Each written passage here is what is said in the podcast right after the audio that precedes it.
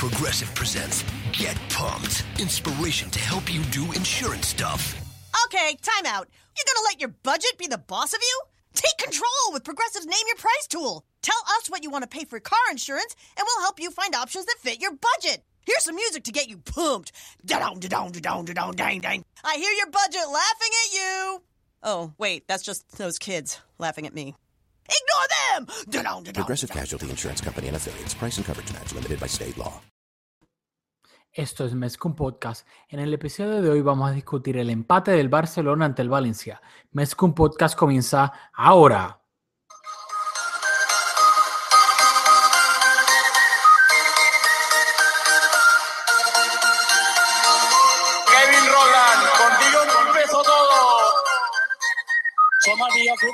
Diguin el que diguin.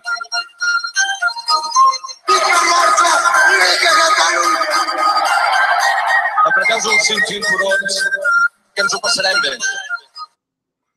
Yo soy Rafael Lamuy y esto es Mezcum Podcast, espacio dedicado totalmente a discutir la actualidad del Fútbol Club Barcelona. Usualmente aquí yo presento a Julio, pero iba a decir lamentablemente, pero no, lamentablemente obviamente que no esté en el podcast, pero voy alegre por Julio que hoy mismo se casó en nada más y menos que en Barcelona, increíble pero cierto. Así que pues obviamente Julio no va a estar en el episodio de hoy, ya que tiene este cosas yo creo un poquito más importante que hacer. Así que pues yo le quiero desear, obviamente, ya se lo, ya yo se lo escribí por mensaje de texto, pero quiero desearle todas las buenas vibras y los mejores deseos para que siga feliz de ahora en adelante en su vida de casado, que todavía no lo puedo creer. La vida de casado de Julio, increíble. Nunca me lo hubiese imaginado a esta, a esta edad. Pero el hombre es un hombre feliz, así que espero que, que esté disfrutando con su amada esposa en Barcelona. Así que yo me encargaré de lo que es Mezcum Podcast por los próximos episodios, como ya les había- habíamos dicho. Así que vamos al mambo rapidito. El Barcelona empató 1-1 contra el Valencia. El partido fue en Mestalla, claramente era el partido de la jornada. Se, se jugaba este partido entre el primer lugar que es el Barcelona, y el segundo lugar, que era el Valencia. Y el Barcelona salió de la siguiente manera, con Marc André Ter Stegen en la portería, Nelson Semedo de lateral derecho, pareja de centrales Samuel Umtiti y Tomás Vermaelen. Vermaelen obviamente estaba tomando el lugar del suspendido Gerard Piqué, lateral izquierdo Jordi Alba, en el medio campo Sergio Busquets, Paulinho e Iván Rakitic y arriba Lionel Messi, Luis Suárez y Andrés Iniesta. En el banquillo del Barça se encontraban Gerard Deulofeu, Denis Suárez, Alex Vidal, Paco Alcácer, Lucas Dean, David Costas y Jasper Silesen. Y fue un partido que obviamente el Barcelona tenía marcado en rojo en su calendario. Nada más, no hacía más falta que ver el partido de mitad de semana que el Barcelona visitó a la Juventus en el Juventus Stadium en la Champions League ya que el Barcelona descansó a varios jugadores y descansó al más importante, al mejor jugador del mundo, a Lionel Andrés Messi, pensando en este partido de la liga, que era pues más importante que ese de la Champions, ya que el Barcelona básicamente tenía encarrilado el primer lugar de, de grupo y según algunos reportes, Messi en el partido anterior a ese contra el Leganés había mostrado alguna molestia este, en su muslo, Así que Valverde no se quiso correr riesgo y sentó a Messi contra la Juventus para que estuviese 100% listo contra el Valencia. Y así fue. El Barcelona empezó el partido como un rodillo, le pasó por encima al Valencia y yo creo, me atrevo a decir, mucha gente lo ha dicho en Twitter y yo estoy totalmente de acuerdo de que este, por lo menos esa primera mitad, esos primeros 45 minutos fueron los mejores 45 minutos del, del equipo de Ernesto Valverde en lo que va de temporada. El Barça controló el partido por completo durante esos primeros 45 minutos. Tocaban de primera, tocaban rápido. O sea, fue un gusto ver a los que estamos acostumbrados a ese fútbol, el famoso tiki-taka, que tal vez no lo habíamos visto tanto en los últimos años con Luis Enrique y ahora con Valverde, obviamente empezando tocando teclas un poquito por aquí, un poquito por allá, pero vimos cómo Valverde, el equipo de Valverde salió esa primera mitad a controlar el Valencia. O sea, que todo el mundo hubiese pensado que el partido iba a empezar un poquito más alocado, un, básicamente un Tommy Dame, pero no fue así. El Barcelona controló el partido de rabo a cabo en esos primeros 45 minutos. Andrés Iniesta, Busquets, Messi, básicamente marearon al Valencia y también a mí me encantó Paulinho, que usualmente lo comentamos aquí este mes con podcast, que es un jugador que en el medio campo el, el juego no pasa mucho por él, por no decir que no pasa en lo absoluto. Él básicamente sabe sus limitaciones, él sabe que técnicamente no es el jugador más prodigioso del mundo, así que Paulinho por lo general cuando juega no le gusta tanto participar de la elaboración del juego y compensa con que con su garra, con su aporte defensivo y con su llegada de, de segunda línea, que es básicamente como un delantero. Aquí lo comentamos de que Paulinho muchas veces, entre comillas, es hasta el como un segundo nueve en el Barcelona, acompañando a Luis Suárez. Pero en estos primeros 45 minutos, yo diría que son los 45 minutos o, o la vez que más activo he visto a Paulinho en el mediocampo en cuanto a la elaboración del juego se refiere. Tocaba de primera, se giraba, acompañando a Busquets, a Iniesta, a, Messi. Creo que le deberíamos, le debemos de dar mucho crédito a Paulinho en esto, en, por lo menos en esos primeros 20, eh, 45 eh, minutos del partido. El Valencia casi no tuvo ninguna ocasión de gol en esa primera mitad. Yo me atrevería a decir que lo más cercano que estuvieron fue en el minuto 7, que fue un mal pase de Rakitic eh, hacia atrás. El Valencia luego, obviamente, recuperó el balón y fue un remate, si no me equivoco, de Rodrigo de Paul, que un Titi terminó bloqueando. Eso fue básicamente lo más peligroso que recuerdo así, of the top of my head, del Valencia, porque el Barcelona tuvo el control del partido. Eso sí, hay que recalcarlo. Ese control del partido no se trasladó en un sinnúmero de ocasiones de gol clarísimas por parte del, Barcelona. Simplemente el Barcelona tenía atado el partido.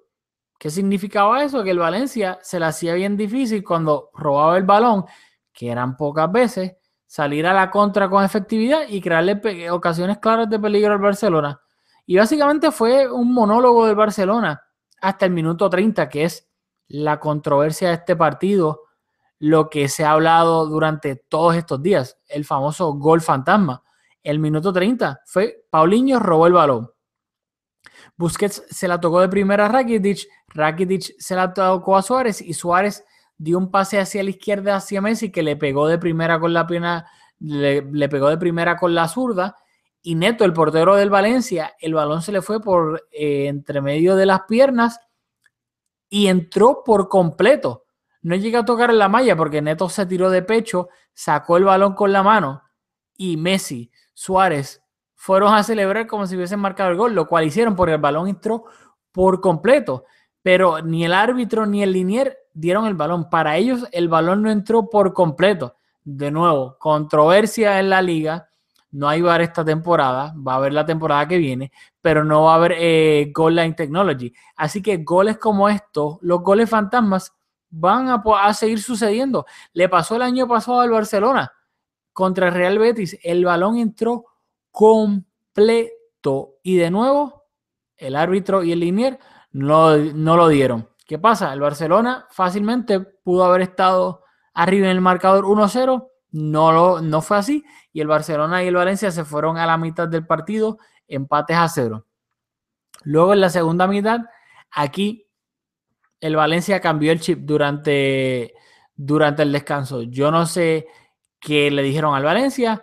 Marcelino habrá dado una charla por teléfono porque estuvo suspendido, estaba suspendido para este partido y el Valencia salió en la segunda mitad todo lo opuesto a como salió en la primera.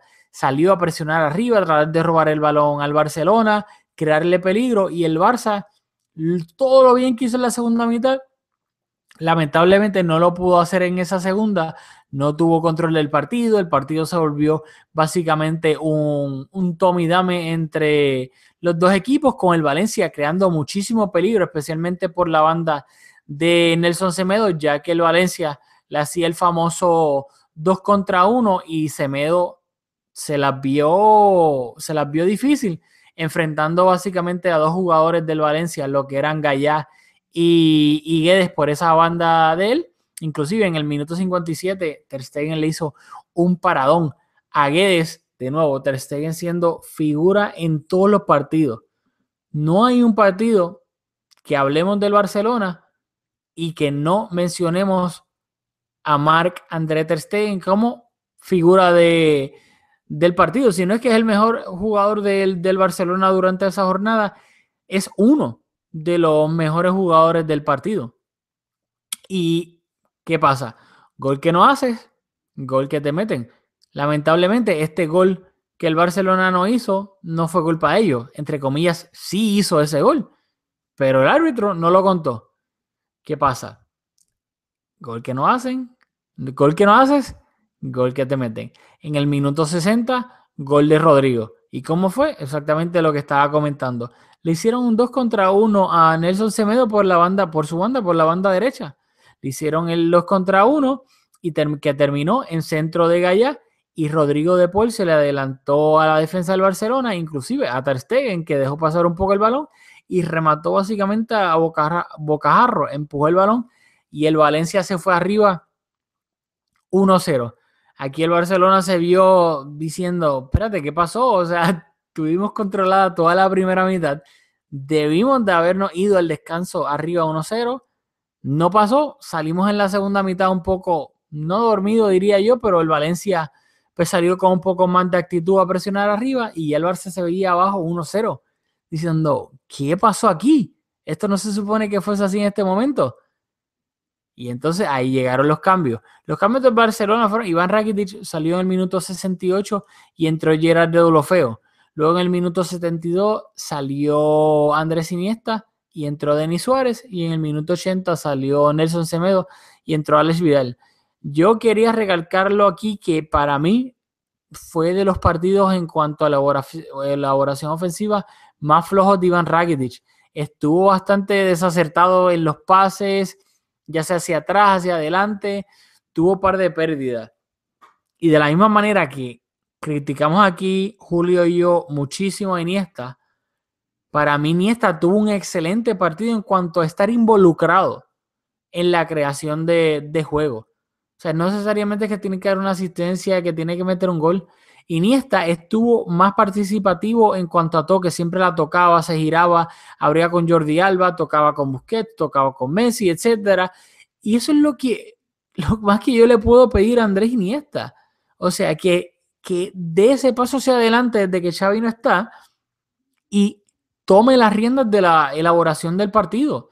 Luego tenemos el partido, o sea, entró Gerard de en el minuto 68 y cuando yo digo que es probablemente el peor o el segundo peor partido que ha jugado de Olofeu desde que llegó al Barcelona, me quedó corto. O sea, todo lo que hizo Gerard de Olofeu desde que entró, lo hizo mal. Ya sea pasar el balón, lo pasaba mal y el Valencia eh, obviamente lo robaba encarando, no se iba de nadie. Cuando encaraba le quitaban el balón. Inclusive cuando tenía que tirar un centro, esperaba demasiado y tiraba el centro en el peor momento posible. Que hasta Messi se molestó en una.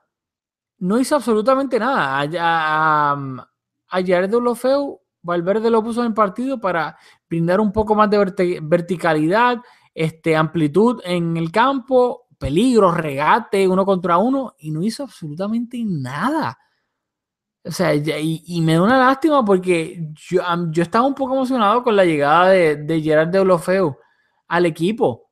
Pensé que le iba a brindar ese, ese spark desde el banco, pero lamentablemente pues, la mayoría de los partidos de lo que va de temporada no lo ha hecho. Y dicho eso, pues, hay que hablar de cómo llegó el empate del Barcelona, que fue en el minuto 82. ¿Quién más? Lionel Messi. Un centro hermoso de Messi que vio a Jordi Alba eh, haciendo un desmarque por la banda izquierda y Jordi Alba de primera con la pierna zurda remató y así llegó el, el 1 y 1 del Barcelona. Y de nuevo, Messi, si no lo mencionamos tanto acá en lo que va de en lo que va de partido, es que estamos tan mal acostumbrados de que Messi es el principio y el fin. O sea, Messi hace absolutamente todo bien. Y Messi estuvo activo, la tocaba, se entraba. Cuando le quitaban el balón de vez en cuando, venía él mismo y lo, lo recuperaba. O sea, Messi hacía de todo. Y me van a perdonar porque llevo hablando demasiado tiempo sin parar y tengo sed. Y aquí tengo la cervecita que me la voy a dar ahora. Nombre Julio. Salud, amén. Ay. Qué rico. Cervecita fría. Como estaba diciendo lo de Messi. El problema es que estamos mal acostumbrados. Y no resaltamos tanto a Messi como se supone. Y yo sé que eso parecerá una locura que digas, pero Rafa, ¿cómo tú estás diciendo eso? Si a Messi se le resalta en todos los partidos, toda la prensa, etcétera, etcétera. Pero es que a veces no basta. O sea, Messi es el todo de este club. Es el absolutamente todo este club. Y en este partido era el que estaba encargado de todo. O sea, todo pasaba por los pies de Messi. Era el que se giraba, la tocaba, etc. Así que quería tomar ese paréntesis para recalcar lo importante de Messi. Aunque no anotó, sí dio la asistencia, pero en la creación del partido, él y Busquets son los, los pilares de, lo, que se basa el, Barcelona. Luego del, gol de Jordi Alba, el partido estaba 1-1 y pues ya aquí básicamente fue un tomidame. El Luis Suárez tuvo un remate que Neto pudo despejar. Luego el Valencia tuvo uno, una ocasión clarísima que se fueron a la contra y si no es porque Gonzalo Guedes no pudo controlar bien el balón, Gonzalo Guedes iba completamente solo frente a Ter Stegen. Y el problema con Gonzalo Guedes es que tiene una velocidad increíble, pero lamentablemente para él o para los fanáticos del Valencia todavía no ha encontrado esa manera de ponerle un poquito de pausa a su fútbol. Se ve que va a 300 millas por hora todo el tiempo, todo el tiempo, todo el tiempo, todo el tiempo. Y hay veces que tú en el fútbol necesitas un poco de pausa ya sea para controlar un balón y, tener una mejor opción de remate. Ahí el Barcelona se salvó. Luego, casi al finalizar el partido, de nuevo, una contra perfecta que terminó con un remate de Simone Sasa, picó y se fue por encima del larguero. Una ocasión clarísima de gol que para el bien del Barcelona no, no termina en gol. Y lo otro que quiero resaltar del, de resaltar del partido es Sergio Busquets. Me voy a ir a un mini rant igual que el que me fui con Messi en el sentido de que apreciemos la grandeza de Sergio Busquets. Todos los partidos, partido tras partido, lo que da son exhibiciones de fútbol, de cómo tocar de primera, de cómo repartir el partido, de cómo salir de, la, de la, presión rival desde atrás. Y lo hizo de nuevo en Mestalla contra el segundo mejor equipo de la liga en lo que va de año. O sea que no creo que sea poca cosa. Y hay que tenerlo en cuenta, ya que el equipo de Valerde, en, esta fue claramente una, yo diría que la tercera prueba más grande de lo que va de temporada. La primera fue la visita al Wanda Metropolitano a enfrentarse al Atlético Liga. La segunda fue visitar a la Juve en el Juventus Stadium. Y esta la tercera visita difícil fue contra un Valencia que, venía como una moto y que viene como una moto. Y el Barcelona, sí, es verdad que no hizo 90 minutos perfectos, pero sí tuvo 45 minutos magistral, yo creo que los mejores de la, de la época Valverde. De esta manera, el partido se acabó 1-1, empate que les hago un poquito agridulce, yo creo que ambos equipos, porque creo que tanto el Barcelona como el Valencia deben de pensar que hicieron lo suficiente como para salir con los tres puntos de Mestalla y la tabla de posiciones quedó de la siguiente manera. El Barcelona mantiene su liderato en la liga BBVA con 35 puntos.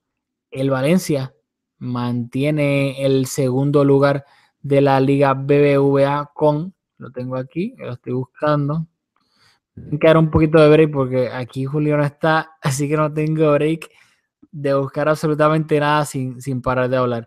El Valencia está segundo en la Liga BBVA con 31 puntos. El tercer lugar le toca al Atlético de Madrid con 27 puntos. Y el cuarto lugar también al Real Madrid. Y el cuarto lugar al Real Madrid también con 27 puntos, pero el Atlético de Madrid tiene eh, la ventaja en la diferencia de goles, así que por ende está en tercer lugar. Esos son los primeros cuatro lugares de la liga. Mire, yo dije Liga BBVA, la Liga Santander. Lo siento. No voy a dar un sitio ahora a la cerveza no, porque en verdad tengo demasiada sed. Qué rico. Y ya, dicho eso, terminamos el análisis de lo que es el partido del Barcelona contra el Valencia. Y antes de terminar esta, este episodio, hay que hablar de la otra gran noticia que pasó esta semana. La dichosa foto y renovación de Messi confirmada.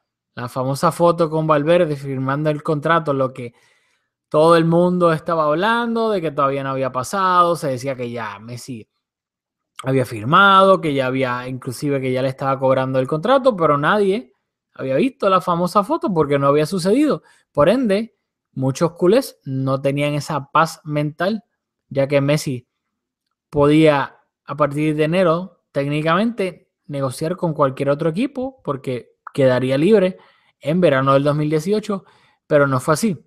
El Barcelona renovó a Messi, Messi renovó con el Barcelona y firmó un contrato hasta el 30 de junio de 2021 y la cláusula de rescisión quedó en 700 millones de euros, más de los 300 que era lo que se había hablado inicialmente. Así que esperemos que esto sea una cláusula anti-jeque, ya que creo que nadie en la vida va a pagar 700 millones de euros y mucho menos, por más que Messi sea el mejor jugador de la historia, Messi tiene ahora mismo, lo tengo acá, lo voy a buscar porque creo que son 30 años, pero quiero estar seguro, sí, tiene 30 años, así que ¿quién va a pagar en verano 700 millones por un jugador que va a cumplir 31 años en junio 24? Así que creo que eso, por ese lado, los culés pueden estar bastante tranquilos. Iba a decir un poquito, pero creo que bastante tranquilo. Obviamente me hubiese gustado ver, solamente por cuestión de, de poner el, el, puño en la mesa, de ponerle una cláusula a Messi de 2 billones. Básicamente, ref forzando esa, eh, como hace Real Madrid, que tal vez no es el mejor jugador del mundo, pero le ponen una cláusula totalmente absurda diciendo, mira, nosotros no lo vamos a vender en lo absoluto o no nos lo van a quitar en lo absoluto. Y si lo queremos vender, entonces nosotros le vamos a poner el precio. Tú no vas a venir a pagar la cláusula de, de mi jugador. Y el Barcelona le puso una cláusula de 700 millones de euros a Messi, lo cual en teoría es inaccesible, pero... Mm, bueno, uno nunca sabe. Pero dicho eso, Messi por fin renovó. Ya creo que todos los colegios pueden estar contentos.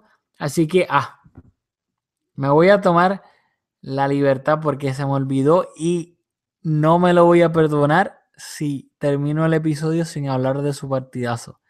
Samuel Umtiti. Samuel Umtiti. Samuel Umtiti. El mejor central del mundo en la actualidad. Y no me vengan a pelear, no me vengan a decir estás loco, no me vengan a decir que si fulano es mejor que él. Ahora mismo, a 28 de noviembre de 2017, el mejor central del mundo es Samuel Yves Umtiti. si me pongo a hablar de Umtiti, voy a estar aquí media hora más. No quiero estar media hora, más porque ya tengo sueño y me quiero ir a dormir. Pero el partidazo Umtiti en Mestalla, o sea, la calidad que tiene un Titi, la madurez que demuestra a sus 24 años. hay que recordarlo. O sea, un Titi acaba de cumplir 24 años, los cumplió en noviembre 14. Y un Titi juega como si fuese un veterano de mil batallas, como si tuviese 30 años, 28, estuviese entrando en su prime. Y no, un Titi es un niño todavía, no está ni cerca de entrar a su prime con central. Y todas las acciones de peligro que cortó, cómo sale jugando desde atrás, cómo toca de primera, cómo sabe medir perfectamente un balón aéreo, todo. O sea, un Titi es un absoluto crack y creo que le debemos rezar a los dioses del fútbol como culés de que un Titi está en el Barça. Sin duda alguna. Es un crack y es el mejor central, no solo del Barcelona, sino del mundo. Y no me vengan, es el mejor central del mundo ahora mismo y ya, punto, se acabó. Así que no quiero a nadie que me discuta eso. Y de esa manera, vamos a ir terminando el episodio porque ya me estoy cansando de hablar. Pero como no lo mencioné al principio, lo voy a mencionar ahora. Recuerden que Mezcum Podcast está auspiciado por Conito Baila Bodeguita en Guaynabo, Puerto Rico, localizado en la avenida San Patricio, donde pueden ir allá a ver todos los juegos de baloncesto, a ver los partidos del Barça, los que no son del Barça, pero yo les sugiero que vean los del Barça, obviamente, se pueden dar una cervecita bien fría como la que yo me estoy dando ahora mismo y me voy a dar otro sipi. Ah. Y se pueden comer una pisita en forma de cono, que se los digo yo. Son riquísimas. O sea, el quesito por el lado, le pones un poquito de bacon, le pones un poquito de seta. Ay, saben riquísimo. Así que recuerden, los exhortamos a que vayan a donde nuestro auspiciador Conito Baila Bodeguita en Guaynabo, Puerto Rico, localizado en la avenida San Patricio, para ver todos los partidos del Barça. Y dicho esto, el último mensaje. Por favor, se lo suplicamos porque nos van a ayudar a crecer.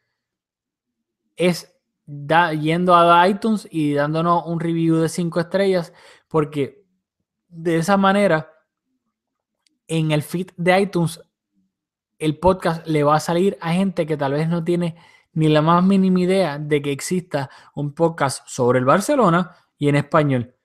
Y de esta manera, eso es lo que queremos Julio y yo, es básicamente seguir creciendo como comunidad, que ustedes se comuniquen con nosotros, que nos escuchen, que nos escriban. Básicamente esto es fanáticos del Barcelona interactuando entre todos por el club que nos apasiona, que nos gusta, que amamos. Así que por favor, se lo, pedimos siempre y se lo seguiremos pidiendo en todos los episodios. Y pues recuerden que también en las redes sociales nos pueden conseguir en Mescom Podcast, tanto en Facebook como en Twitter. Ahí les ponemos siempre eh, cuando publiquemos eh, todos los nuevos episodios del podcast. Y a Julio en nuestras redes sociales personales, a Julio lo pueden conseguir en at borras Julio, at borras con dos R's Julio. Ahí si quieren le, pueden decir felicidades por la, por la boda, que ya el, el, hombre, valga la redundancia, es un hombre casado. Y a mí me pueden seguir en at aldamuy con dos Y al final, at aldamuy en Twitter también. Así que nos vamos a ver en la próxima y recuerden que el Barça juega este próximo sábado en el Camp Nou contra el Celta de Vigo. Juegan mañana también, probablemente si lo escuchan lo van a estar escuchando por la mañana Así que jugarán hoy eh, en el Camp Nou en la, en la Copa del Rey contra el Real Murcia. Ese partido no lo siento, no voy a hacer un, un episodio sobre eso, pero sí vamos a estar aquí para discutir todo lo ocurrido en ese partido de liga contra el Celta de Vigo en el Camp Nou.